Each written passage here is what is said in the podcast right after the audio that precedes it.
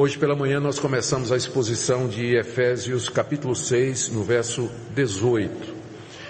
E eu queria chamar a sua atenção para essa passagem.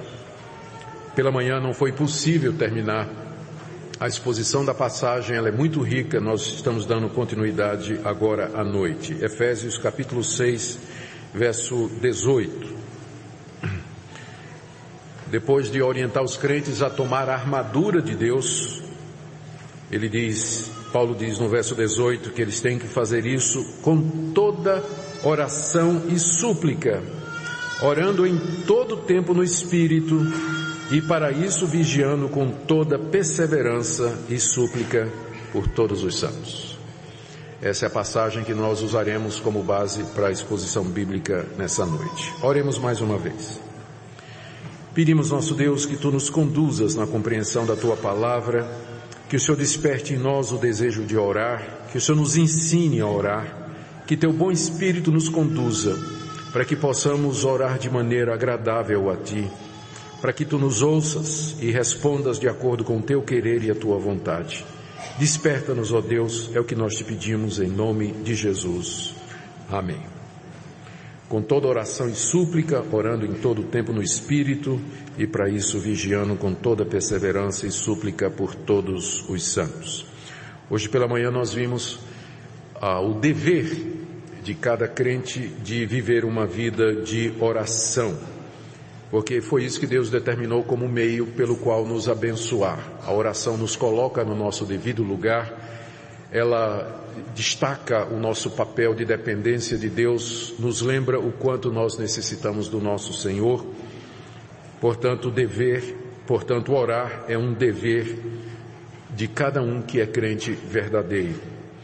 E por isso nós dissemos também que a causa pela qual a razão ou a raiz de muitos problemas na igreja, na família e nos relacionamentos pessoais é exatamente a falta de oração. Depois nós vimos que há diversos tipos de oração ou maneiras de orar. Falamos da oração espontânea, falamos da oração programada, falamos da oração em secreto, falamos da oração em público. Também dissemos que na oração nós podemos confessar, pedir, agradecer, louvar a Deus, adorar a Deus, podemos chorar, podemos abrir o nosso coração e nos expressar diante de Deus. Esse foi o meio que ele estabeleceu para que nós nos, comunicasse, nos comunicássemos com ele. Agora à noite, se Deus assim nos der graça, eu quero ver com os irmãos o que é que Paulo quer dizer quando ele diz aqui que nós temos que orar em todo o tempo, o que é que significa orar no Espírito, o que é que ele quer dizer com orar por todos os santos e finalmente a exortação para que nós sejamos vigilantes na oração.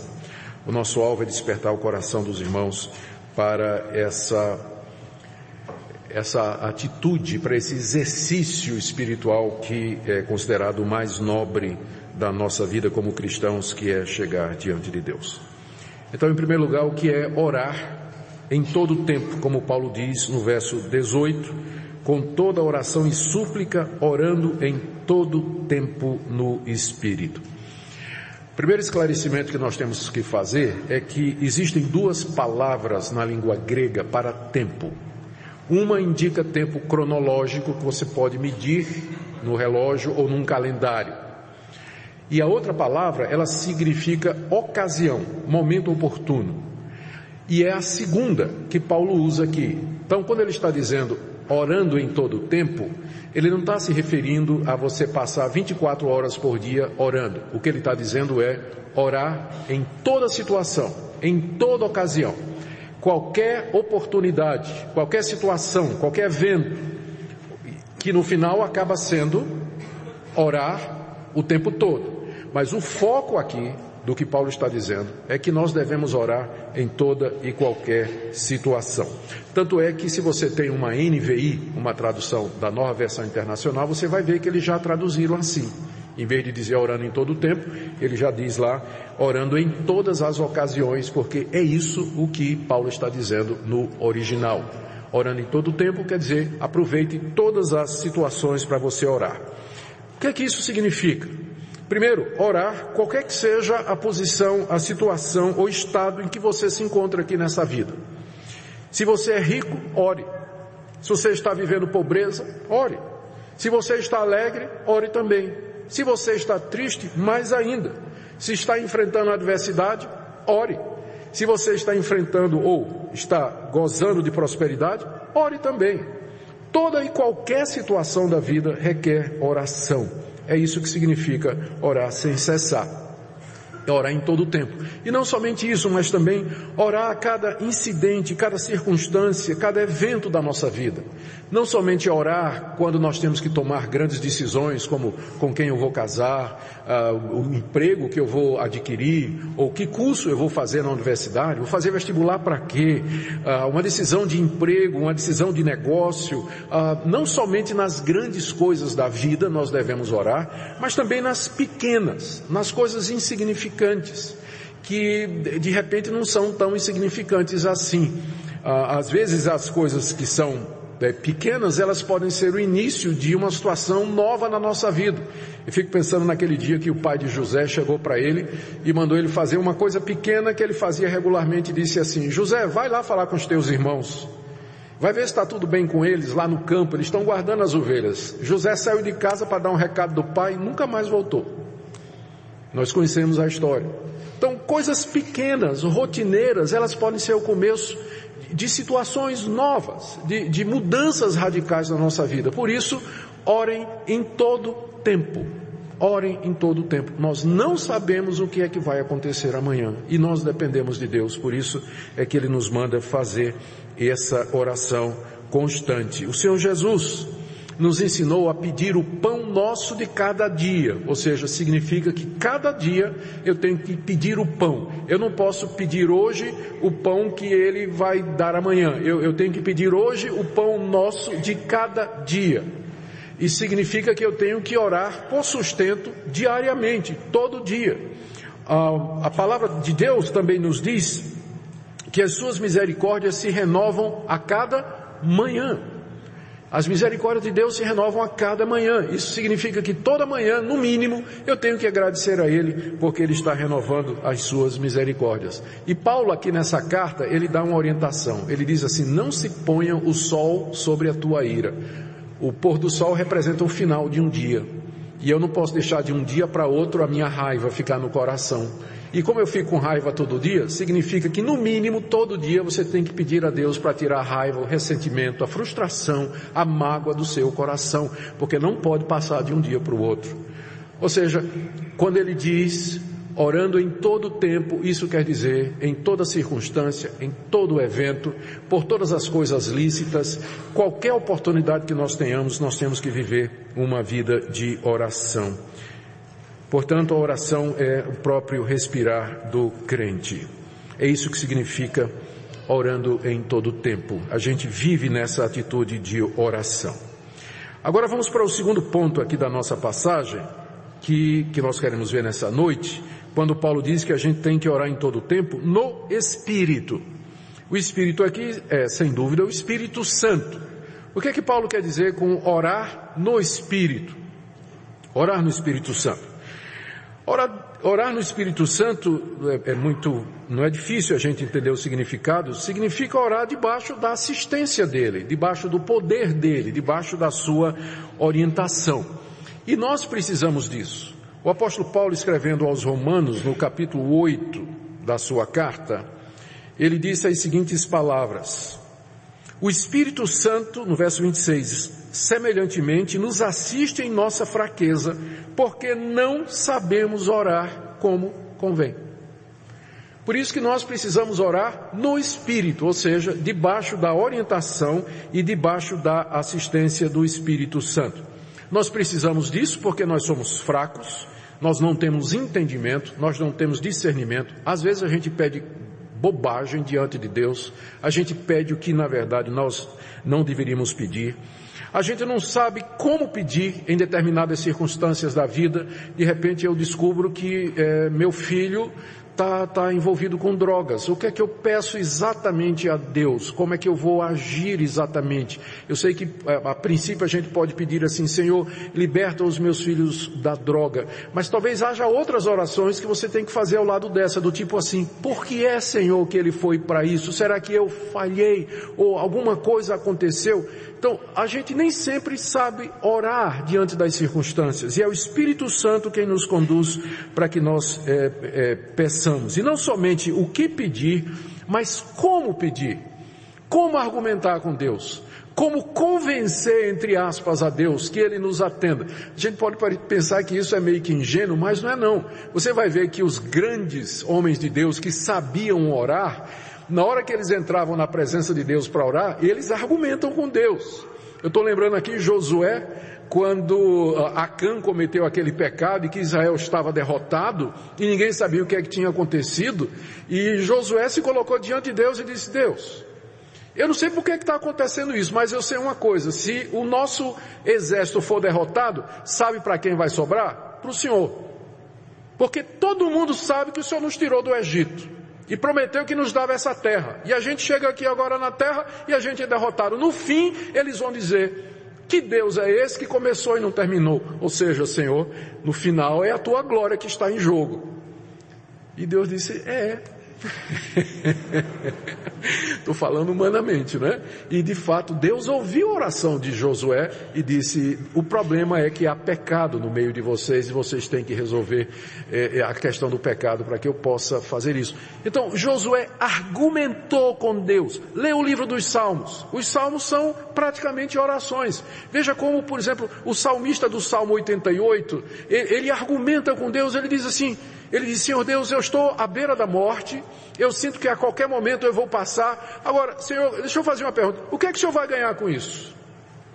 Se eu morrer, quem é que vai te louvar? Se eu morrer, quem é que vai anunciar as tuas maravilhas? Quem é que vai declarar o teu poder? Ele tinha argumentos diante de Deus para falar com Deus. Pra, a, a, Deus é tão misericordioso e gracioso que ele vem até nós e ele se deixa questionar ele se deixa argumentar, como Jó fez durante todo o seu livro. Deus, por que, que isso está acontecendo comigo? Eu sempre fui fiel ao Senhor e de repente eu perco os meus filhos, perco os meus bens. Qual é o propósito do Senhor em tudo isso? E lá no final do livro nós vemos como Deus atendeu a oração de Jó e virou a situação dele, mas ele argumentou com Deus. Com frequência nós não sabemos como fazer isso. E é o Espírito Santo de Deus que nos conduz a toda a verdade. É Ele que nos guia nessa questão da oração para que nós é, saibamos pedir como convém. Orar no Espírito, então, significa orar debaixo da sua assistência. E eu quero destacar aqui algumas coisas que ele, ele faz. Primeiro, ele desperta o crente para orar. Lá em Zacarias capítulo 12, verso 10, ele é chamado Espírito de graça e de súplica. É o Espírito Santo quem desperta a nossa mente, a nossa vontade, as nossas emoções, de forma que durante o dia, várias vezes a gente sente aquele impulso, aquele desejo, aquela lembrança de que nós devíamos buscar a presença de Deus. O Espírito faz isso o tempo todo. E como eu já disse, ele também nos leva a orar da forma certa. O Espírito Santo jamais nos conduziria a orar a Maria, ou a, a, na mediação dos santos, mas ele nos leva a orar o Pai na mediação do Filho. Ele nos conduz na maneira correta de nos aproximarmos de Deus. Ele nos orienta durante a oração sobre o que nós temos que pedir, aquilo que é da vontade de Deus. Também ele nos concede o estado de espírito necessário. Nós sabemos que orar nem sempre é fácil, nem sempre a oração flui. E nem sempre é algo natural. É, mas quando o Espírito de Deus está atuando em nós, aquilo que é difícil se torna gracioso, se torna fluido, progride e se torna um deleite. O Espírito nos dá dependência de Deus, ele é chamado Espírito de adoção, ou seja, é Ele que nos lembra que nós somos filhos do Pai e que porque nós somos filhos nós podemos nos chegar e pedir ao nosso Pai. Ele nos dá confiança em Sua promessa, nos dá zelo e fervor na oração. Ele nos concede acesso a Deus. Em resumo, eh, sem a ação do Espírito Santo nós não conseguimos orar.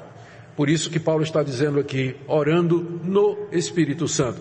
Aí agora, nós podemos afirmar então que esse orar no Espírito, ele vai ser o oposto de vãs repetições, de orações mecânicas, de rezas, de oração escritas, uh, orações sem coração ou sem fervor.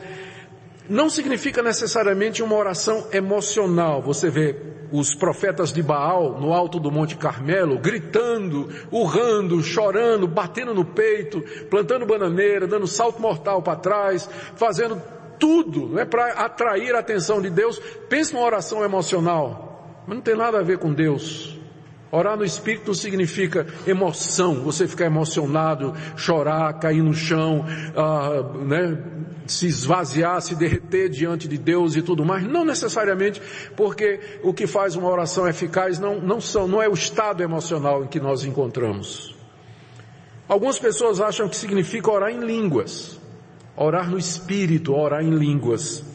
Mas não é isso que o apóstolo Paulo está dizendo aqui. A igreja de Corinto orava em línguas mas quantas das orações deles realmente eram no Espírito Santo? Era uma igreja egoísta, era uma igreja carnal, era uma igreja dividida, com problemas morais, problemas espirituais sérios e graves. Então, aqui, orar no Espírito não significa orar em línguas, mas debaixo do poder da assistência, da orientação e da graça do Espírito de Deus. O que fazer então para a gente orar no Espírito? Com certeza isso é alguma coisa da soberania de Deus. Ah, os crentes que estão acostumados a orar se lembram que em algumas ocasiões a oração não vai, é, é difícil, a, a mente está desfocada, a gente luta muito para permanecer focado em, em Deus. E de repente, em, em algumas situações, a, a, luz brilha e a liberdade irrompe, nós nos vemos na própria presença de Deus. Falar com Ele fica, fica fácil, é como se Ele estivesse ali diante de nós, nos ouvindo. A Sua presença é sentida, ela é percebida. São essas ocasiões que nós queremos experimentar. O que fazer para isso? Algumas orientações práticas aqui. A primeira delas é que só o verdadeiro crente pode orar no Espírito. Então, a primeira coisa que eu diria, veja se você é crente. Pode parecer que eu estou chovendo no molhado, mas não estou não. Primeira coisa, já se perguntou por que é, que é difícil orar? Por que, que você não consegue orar? Por que, que você não tem vontade de orar? Já se perguntou por quê? Talvez uma das razões seja essa. Você precisa nascer de novo. Você precisa se converter. Você precisa receber o espírito de adoção. O que é a primeira coisa que um bebê faz quando nasce? Ele chora. Ele chora, ele grita, ele berra. Então o que a primeira coisa que um novo convertido faz é o quê? Ele ora. Ele ora. Quando Saulo de Tasso se converteu no caminho de Damasco, Deus disse a Ananias: Vai falar com ele. Ananias disse: Senhor, esse era o homem que nos perseguia, o Senhor está mandando eu falar com ele. Qual foi a resposta de Jesus? Vai porque ele está orando. É a prova da conversão dele. Ele está orando, está buscando o Senhor. Então, primeira coisa, você se pergunte, faça uma análise da sua vida. Por que é que a oração não é parte essencial da sua vida? Por que, é que não, eh, esse espírito, essa atitude, esse gosto pela oração, ele está ausente no seu coração? Segunda coisa, é possível que você seja de fato crente verdadeiro, mas ah, nem sempre a oração flui como nós eh, gostaríamos. Algumas precauções precisam ser tomadas. Você pode pedir a Deus que lhe dê mais do seu espírito. Você pode lembrar sua profunda incompetência e incapacidade para orar e pedir a Deus que lhe ajude. Coloque-se sob a palavra de Deus, a leitura da palavra, o estudo da palavra, a pregação da palavra. As duas coisas andam juntas. Na Bíblia, quando você lê a Bíblia, Deus fala com você. Quando você ora, você fala com Deus. As duas coisas andam juntas, são os dois lados da comunicação. Não tem nada melhor para estimular a oração do que leitura da palavra. Talvez a razão pela qual você não ora é porque você também não lê a Bíblia. A sua Bíblia passa a semana toda lá na prateleira, quando não esquecida aqui no balcãozinho, né? Tem uma coleção de Bíblia que o pessoal deixa aqui, e o curioso é que ninguém volta para buscar. Que não sente falta, não usa. Então, pergunte, eu leio a palavra, medito na palavra, porque é pela palavra que o Espírito Santo desperta o nosso coração.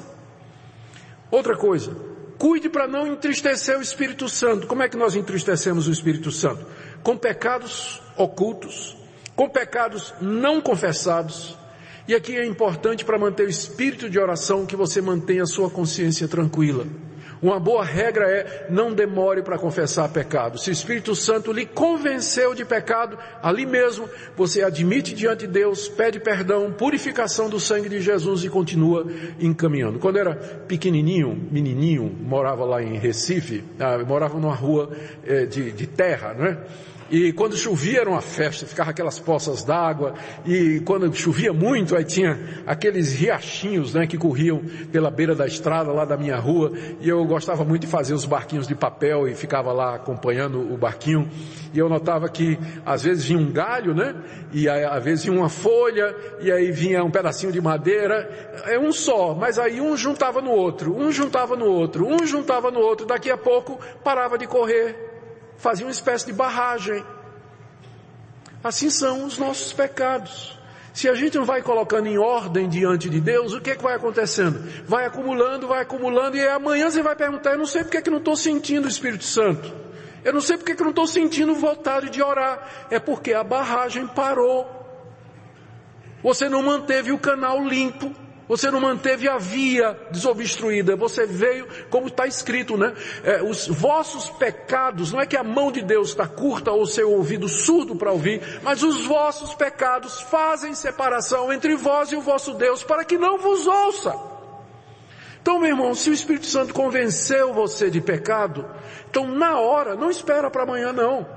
Onde tiver e como tiver, se coloca diante de Deus e purifica o coração pela confissão, como está em 1 de João 1,9. Se confessarmos os nossos pecados, Ele é fiel e justo. Se andarmos na luz, como Ele na luz está, o sangue de Jesus nos purifica de todo o pecado. Sabe por que, que muito crente perde o desejo de orar? Porque faz muito tempo que ele não coloca a vida em ordem diante de Deus. Vai acumulando. Vai acumulando. Ele nem lê a palavra e também não se preocupa com o seu estado espiritual e depois não é de estranhar que ele não tem vontade de orar. Claro que não. Então eu lhe digo nessa noite, se você quer de fato o espírito de oração, orar no Espírito Santo, então ouça o que o Espírito Santo está dizendo. Coloque sua vida em ordem diante de Deus. Passe a ler a palavra com mais frequência e com dedicação e você vai ver como orar vai ser muito melhor e você vai ter essa experiência extraordinária de orar no Espírito Santo. Terceiro ponto nessa noite, que está no texto que nós estamos lendo, é que Paulo diz assim, que nós temos que orar por todos os santos. Tenho que explicar aqui que os santos aqui não são os santos católicos. A palavra santo é usada na Bíblia para se referir aos crentes. Não quer dizer que eles são perfeitos. É que a palavra santo, ela na, na, no seu sentido original, quer dizer apenas uma pessoa que é separada. A raiz da palavra santo significa isso, separado. Não quer dizer que é uma pessoa sem defeito. O crente ele é separado do mundo porque ele agora pertence a Deus. Não quer dizer que ele é perfeito, mas apenas que ele não pertence mais a esse mundo, mas pertence àquele que morreu por ele e ressuscitou para ser o seu redentor. Então, nesse sentido, os crentes na Bíblia eles são chamados de santos, ou seja, eles são separados do mundo para servir a Deus. Paulo está dizendo aqui, no verso 18 do capítulo 6, que nós temos que orar, vigiando com toda perseverança e súplica por todos os santos. Portanto, os santos aqui são os irmãos em Cristo Jesus, em todo o mundo, de todo o país, de toda raça, toda cor, toda língua, toda nação. São irmãos que estão em toda parte, em todo lugar. Devemos orar pela igreja. Orar pela igreja aqui no Brasil, orar pela igreja em Goiânia, orar pela igreja no mundo, orar para que Deus esteja com esses queridos irmãos. Mas existem alguns santos que requerem alguma atenção especial em nossas orações. A começar com os nossos familiares. Eis aqui alguém por quem você não pode deixar de orar. São aqueles que estão mais próximos de você. A sua esposa, o seu marido, seus filhos, seus pais, aquelas pessoas da família estendida também. Então eles devem estar no topo da lista de oração. Também orar por crentes que você sabe que estão passando por situação difícil. Ore pelos santos que estão doentes, com problema financeiro, com angústia, com dúvida, com dívida, com depressão, para que Deus os ajude, que Deus os abençoe, Deus os encaminhe. Esse é o nosso dever, orar por todos os santos. Todos eles, quaisquer que sejam as, situa as situações em que eles se encontram. Inclua também aqui os crentes que são usados no ministério público. Ministério público aqui é que eles estão numa posição pública. Aqui os pastores estão incluídos, juízes que são crentes, políticos que são crentes, promotores que são crentes. Nós temos vários deles no Brasil, atuando inclusive nessas operações de limpeza que nós sabemos é, de, de corrupção. Então nós devemos orar por essas pessoas porque se um deles cai, nós caímos com eles também. A queda deles é um desastre para toda a igreja. Por isso eles devem estar em nossas eh, reuniões de oração, em nossas orações particulares.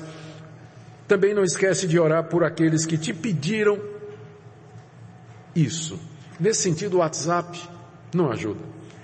Nos grupinhos de WhatsApp chega alguém e diz assim: Por favor, irmãos, orem por mim que eu estou com dificuldade. A gente clica naquele íconezinho das duas mãozinhas. Que aliás a gente pensa que é oração, mas não é não, é o high five dos Estados Unidos, né? Quando um bate a mão do outro. Aí o crente interpreta como sendo oração, mas não é de oração. Né? É isso aí. A gente põe aquilo ali e não ora. não adianta você botar a mãozinha lá e você não ora.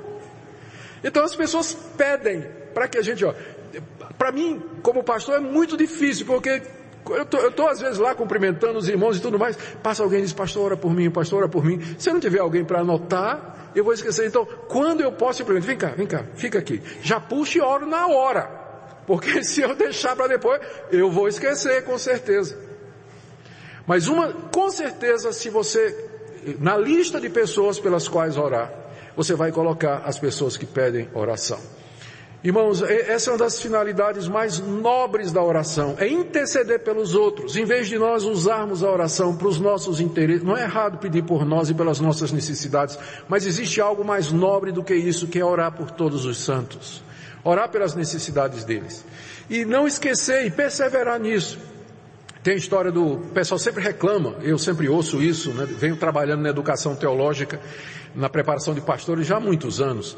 Eu sempre ouço a reclamação que quando o menino chega no seminário, no primeiro ano, ele chega pegando fogo, fervoroso, né? ele, ele vem orando e tudo mais, e quando chega no último ano, a coisa já, já não é mais assim, não é? E tem até uma história que diz que no primeiro ano ele traz a lista lá das pessoas lá da congregação dele, de onde ele veio, ele pega aquela lista e toda noite ele começa a orar, Senhor, Ora, eu estou orando aqui por Dona Zefinha, que está doente. Você tem a misericórdia dela.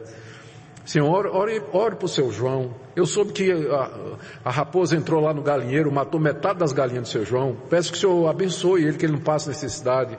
Aí vai, assim, tem uma lista de umas 30 pessoas, ele vai um por um, né? Vai fazendo isso. No segundo ano, ele diz, Senhor, eu estou sem muito tempo, estou estudando muito aqui, mas eu vou ler aqui o nome dos irmãos e o Senhor conhece a necessidade. E aí, Zefinha, João, né? vai lendo os nomes. Aí no terceiro ano, ele já pegou a lista, colou assim, na parede ao lado da cama, ele vai dormir e Senhor, ó. E aí vai dormir. É. Isso não é orar por todos os santos. O que está envolvido aqui é orar em consciência sabendo por quem você está orando, pelas necessidades da pessoa, e agora você tem a resposta para aquela pergunta que você faz. Eu sei que eu devia orar mais tempo, mas eu não sei nem o que orar. Eu não sei o que, é que eu vou fazer em 10 minutos de oração. Você quer gastar duas horas de oração? Pega a lista de todas as pessoas que você conhece. Começa com os familiares, gente que está em proeminência pública, que é crente. Pega a lista de pessoas que você sabe que está doente, que está passando por dificuldade. Ah, e aí, as pessoas que lhe pediram, e você começa a orar por elas e você vai ver que você tem muita coisa que pedir em oração. E às vezes 10 minutos, 15 minutos não é suficiente. Você vai precisar de mais tempo para chegar diante de Deus e orar por cada uma delas, orando por todos os santos. E veja a orientação, veja o que Paulo diz no final é, dessa passagem. É, ele diz no verso 18, orando por todos os santos, e no verso 19 ele diz, e também por mim, que coisa bonita, né? O grande apóstolo pedindo as orações da igreja de Éfeso. E pedindo as orações. Ele diz, orem para que me seja dada no abrir da minha boca a palavra para com intrepidez fazer conhecido o mistério de Cristo.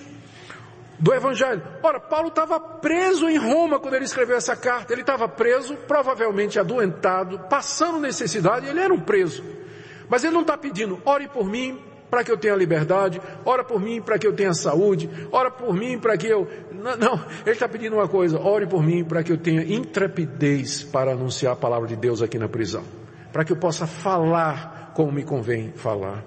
Isso sem dúvida nos ensina que nós temos que orar pelos nossos pastores, pelos nossos pregadores, pelos nossos evangelistas, pelos nossos missionários, aquelas pessoas que Deus tem levantado para levar a sua palavra aos locais mais distantes, para ministrar a palavra dele aos mais diferentes grupos. Isso também deveria estar na sua lista de oração.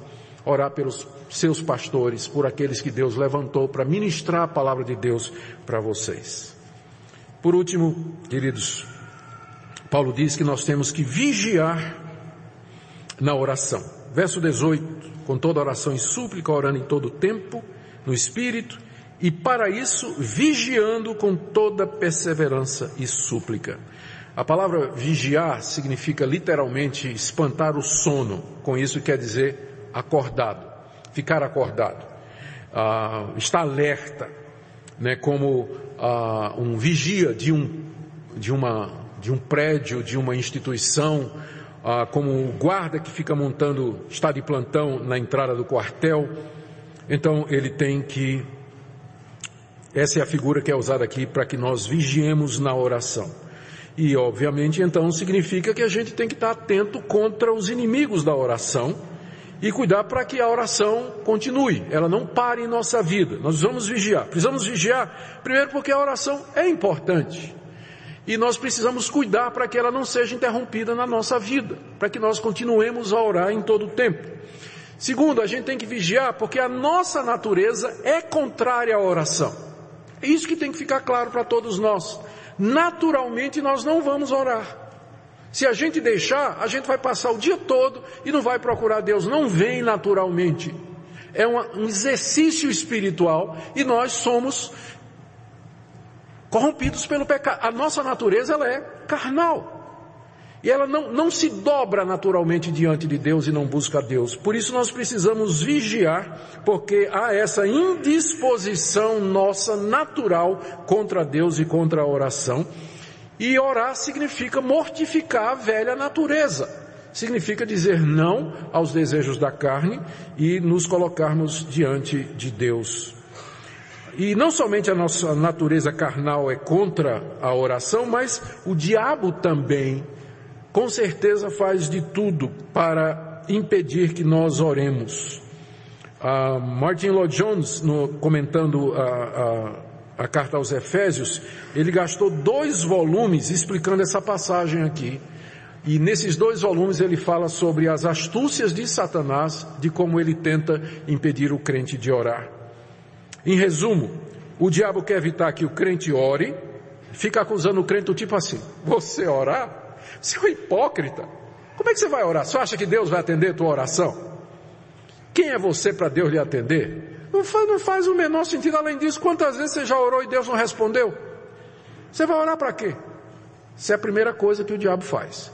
Aí o crente vence essa parada, está de joelho orando, e aí o diabo vem com um pensamento na cabeça com distração. Eu não sei se vocês percebem. Meu telefone às vezes passa o dia todo sem tocar.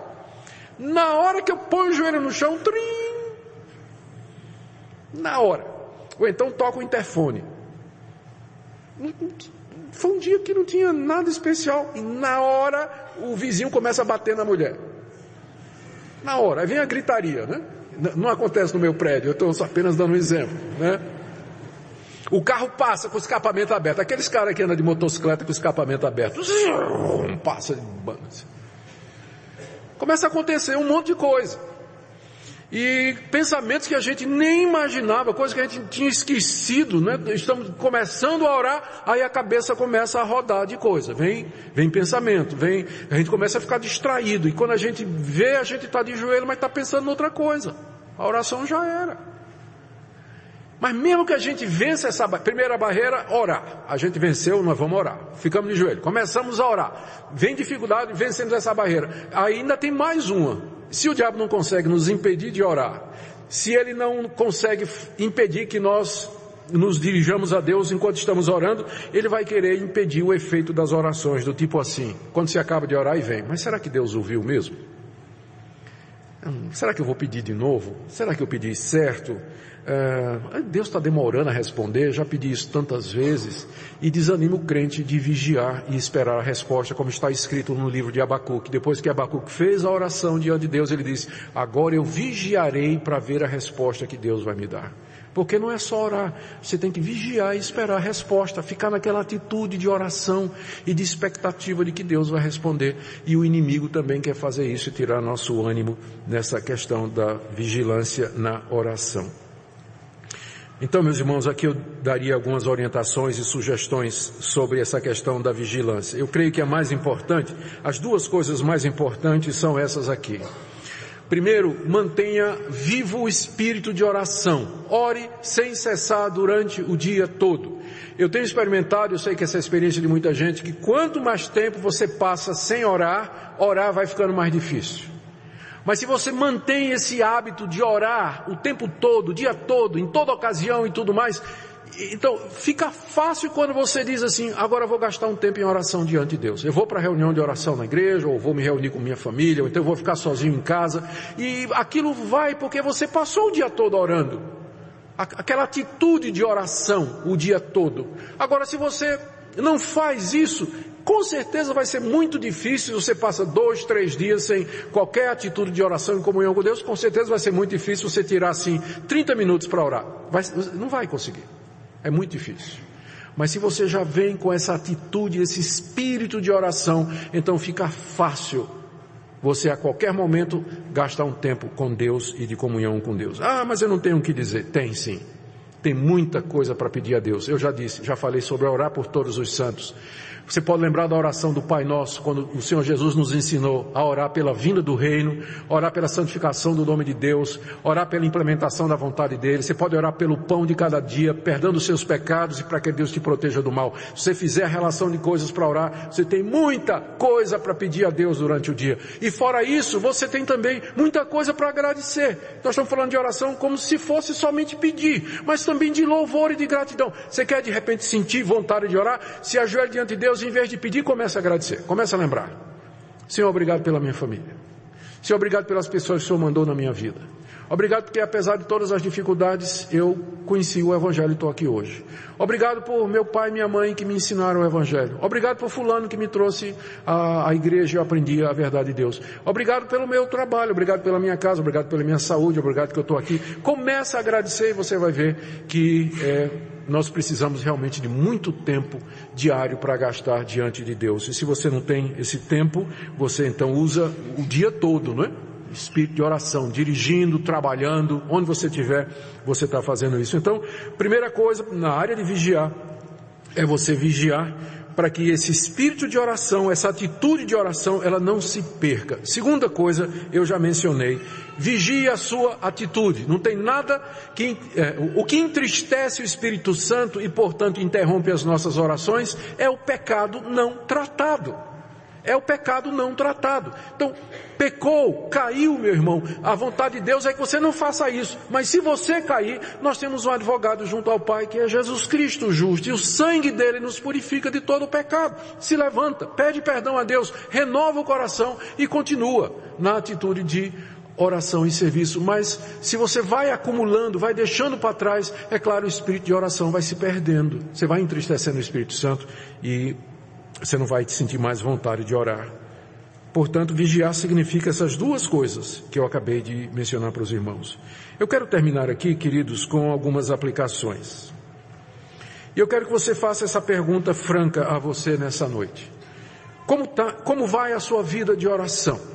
Ela é um medidor extraordinário do verdadeiro estado em que você se encontra diante de Deus. Eu, eu não estou perguntando se você é uma pessoa que é frequente em oração pública, porque eu já mencionei hoje de manhã que tem pessoas que são tímidas, elas têm dificuldade em falar em público e por isso elas evitam às vezes participar de algumas orações. Mas é, isso é só pela questão da timidez, porque você pode não gostar de, de, orar em público, mas a pergunta é então, você ora em privado? Você ora em particular? Você ora em secreto? Você gasta tempo com Deus? É isso que eu queria que você perguntasse nessa noite com toda franqueza. Esse é um medidor extraordinário do nosso verdadeiro estado espiritual, como está a sua vida de oração. E aqui eu diria para você, a necessidade de você colocar sua vida em ordem diante de Deus e seguir essas orientações que nós temos dado aqui, que daremos nos próximos domingos também sobre como orar. A segunda palavra que eu dou aqui é para aqueles que têm experimentado uma contínua batalha em oração. Tem irmãos que tentam orar, vão buscar a Deus em oração, os pensamentos ficam confusos, ficam sem saber o que dizer, sem saber o que falar. O desejo está ali, mas eles não conseguem traduzir em palavras e expressões aquilo que eles querem colocar diante de Deus. Eu diria para você que você persevere, que você continue. Já passei períodos da minha vida que eu só conseguia gemer diante de Deus, mas gemer é uma forma de orar também. Quando você não consegue dizer a Deus, mas então você gema diante de Deus. Então chore diante dele. Grite na presença de Deus. Abra o seu coração diante dele. O que faz uma oração ser respondida não é necessariamente que ela seja bem articulada, com a gramática impecável e uma sequência de argumentações lógicas, mas o próprio abrir do seu coração diante de Deus. O ponto é que você não pare, não desista de orar, porque certamente a, a luz haverá de romper. E finalmente a todos nós, que Deus nos dê a graça, meus irmãos, de sermos uma igreja que ora no Espírito, o termômetro ou a indicação de que uma igreja está bem espiritualmente, que ela está com saúde espiritual, é essa atitude de oração da parte dos crentes. É quando nós ficamos sabendo que os irmãos oram, que eles têm vida de oração em casa, que as famílias estão fazendo o culto doméstico, estão fazendo o devocional, que aproveitam as oportunidades que a igreja oferece nas reuniões de oração, que são muitas durante a semana. Então, quando a gente começa a perceber isso, a gente então diz sim, de fato o Espírito Santo de Deus está agindo no nosso meio. E é o que nós queremos, que Ele atue em nós e isso provoque em nós esse desejo de orar sem cessar, orar por todos os santos, orar no Espírito e para isso vigiando com toda perseverança por todos os santos. Que Deus derrame sobre nós o seu Espírito, meus irmãos, e que nós vejamos isso em efeitos práticos na nossa vida de oração. Oremos.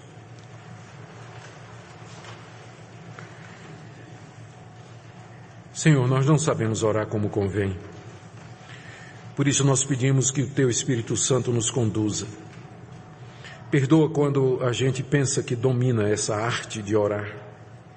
Ou quando nós confiamos na nossa própria oração, na nossa própria habilidade, ou quando confiamos em alguma coisa em nós. Nos ajuda a entender que sem a tua assistência, ó oh Deus, nossas orações são infrutíferas, são vãs. Nos ajuda a nos quebrar diante de ti e viver em oração o dia todo, aproveitando toda oportunidade que o Senhor nos dá para te adorarmos, servirmos, agradecermos e interceder por todos os santos. Derrama sobre nós o espírito de oração. É o que pedimos em nome de Jesus. Amém.